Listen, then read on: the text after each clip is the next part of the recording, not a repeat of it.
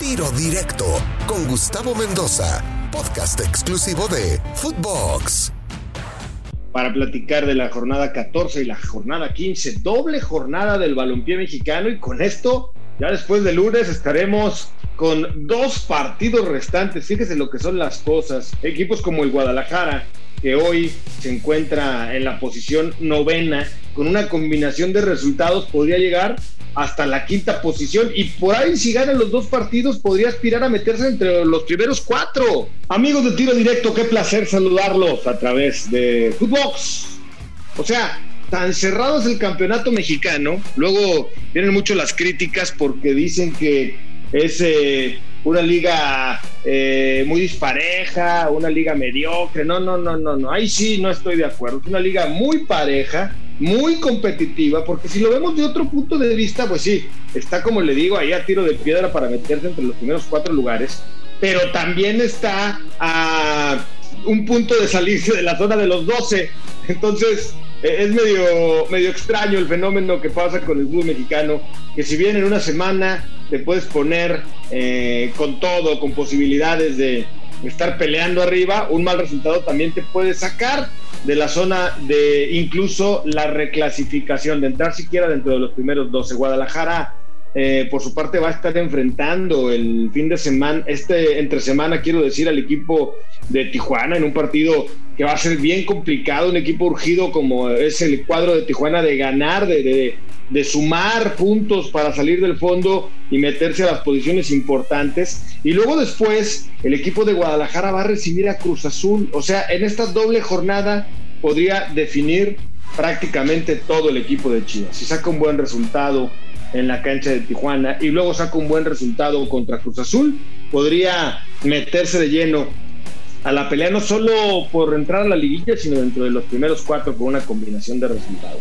Pero luego siguen las malas noticias después de Cruz Azul va a enfrentar al equipo de Tigres, otro rival complicadísimo, además en Monterrey, allá en el volcán, y va a cerrar también de visitante en la cancha de Mazatlán. Oh, es cierto, Guadalajara tiene el destino en sus propias manos, tiene la posibilidad de meterse a la fiesta grande del fútbol mexicano de manera directa tiene por lo menos chance de meterse vía repechaje. Pero una realidad, insisto, es que también malos resultados lo podrían alejar incluso de cualquier posibilidad de entrar siquiera al repechaje. O sea, una semana crucial para el Guadalajara, meterse a la cancha de Tijuana. Vamos a ver si el leañismo que mostraron el otro día de la victoria ante el equipo de Toluca, un equipo explosivo, un equipo tampoco tan ofensivo, ni mucho menos, muy parecido a lo que habían mostrado con Víctor Manuel Bucetich, pero por lo menos un equipo que supo pegar, que supo aguantar a una de las mejores delanteras como la ELA de los Diablos Rojos del Toluca, y además pegó en los momentos justos con Huerta y con Cisneros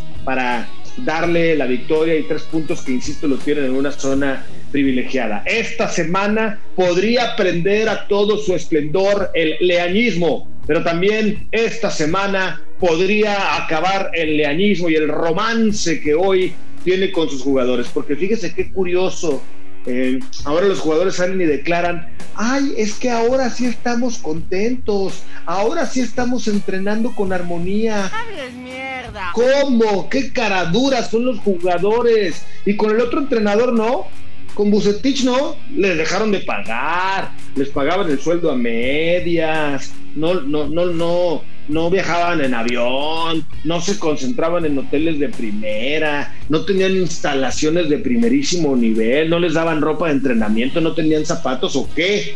No entiendo la verdad esto de los jugadores. Qué fácil es salirse por la tangente cada vez que se va un entrenador y decir, es que ahora sí estamos contentos, es que ahora sí estamos entrenando bien. Caray, la verdad se me hace una falta de respeto total para el entrenador que estaba, sobre todo un entrenador como Víctor Manuel Bucetich, que tiene una larga trayectoria en el fútbol mexicano y está comprobado que es un técnico ganador. Más allá de que si lo hizo bien o mal en Guadalajara, porque el análisis es claro y contundente, Víctor Manuel Bucetich eh, fracasó, falló, fracasó en el equipo de Chivas, eso no lo podemos ocultar, pero lo que no se vale es que los jugadores que también fueron comparsa de ese fracaso, también fueron partícipes de que el equipo no consiguiera eh, los resultados, de que el equipo no consiguiera eh, eh, andar bien, pues obviamente también es responsabilidad de los jugadores y de eso me parece muy cara dura, me parece muy de mal gusto que los futbolistas ahora salgan a dar un discurso de que ahora sí estamos contentos. Pero bueno, viene la parte más importante del campeonato porque se juega la 14, la 15, la 16 y la 17. Generalmente en nuestra liga, cuando un equipo se enracha en los últimos 4 o 5 partidos del campeonato, que podría ser el caso de varios clubes de León, podría ser el, caso del Guadalajara, podría ser el caso de Santos Laguna, podría ser el caso de Puebla, de Pachuca, de Tigres, que se enrachen en los últimos cuatro o cinco partidos y entran hilvanaditos a la liguilla del fútbol mexicano y entonces tiran a los que para muchos serían los, los máximos candidatos, ¿no? Hoy es América por estar en la parte alta de la tabla, hoy Monterrey, y que por cierto se enfrentan la próxima semana en la Liga de Campeones de la CONCACAF. Entre ellos dos eh, son de los favoritos, junto con un Toluca que es medio inestable, con un Atlas que está sorpresivamente ahí arriba y sin poder descartar del todo ni a Cruz Azul, que es el actual campeón, ni a Tigres ni a León. Esos creo que en el radar de todo mundo están como un aspirante, como un contendiente al título, pero en estas cuatro semanas que restan de temporada regular, nos pueden dar la sorpresa San Luis, nos puede dar la sorpresa Chivas, nos puede dar la sorpresa Santos, nos puede dar la sorpresa Pachuca, Mazatlán, Puebla, y por ahí algún tapadito que no tengamos en el radar. Qué interesante se vuelve el campeonato mexicano desde mi punto de vista en estas últimas jornadas. Hasta pareciera, pareciera que a los jugadores no les pagan durante 13 jornadas, ¿no? 12, 13 jornadas. Pareciera que no les pagan, que les deben, porque las últimas jornadas, clásico que se aplican con todo, clásico que el jugador extranjero, que han dado, hey, más o menos, hey, uno que otro partidillo, haciendo una buena participación con asistencia o con goles, en los últimos partidos se meten con todo para renovar el contrato, para estar en el ojo de la mirada de, de, varios directivos de su equipo y de otros clubes. Así pasa, lamentablemente, con un sistema de campeonato que puede gustarnos o no, en el que las 17 primeras jornadas simplemente son un trámite para luego tener la chance de pelear, en este caso a dos equipos, de buscar el título, pues se presta para que varios clubes de alguna manera se relajen, para que varios equipos y varios jugadores sobre todo de alguna manera la lleven campechaneando. Y que ya metan el acelerador al fondo en las últimas jornadas, al cabo que es cuando cuenta, al cabo que es cuando la mirada de todo el mundo está y cuando tenemos más chance de renovar el contrato o de cambiar de equipo. Así pasa, así de descarados son algunos futbolistas. Para aquellos que son regulares, que son constantes, que son 100% profesionales y siempre están metidos con su club y siempre además responden en el terreno de juego, mi total respeto, mi total admiración, pero lamentablemente pues cada vez hay eh, más eh, jugadores que mucho dejan que desear en nuestro balompié y que para nada están a la altura de lo que eh, se espera de ellos y lo que se demanda.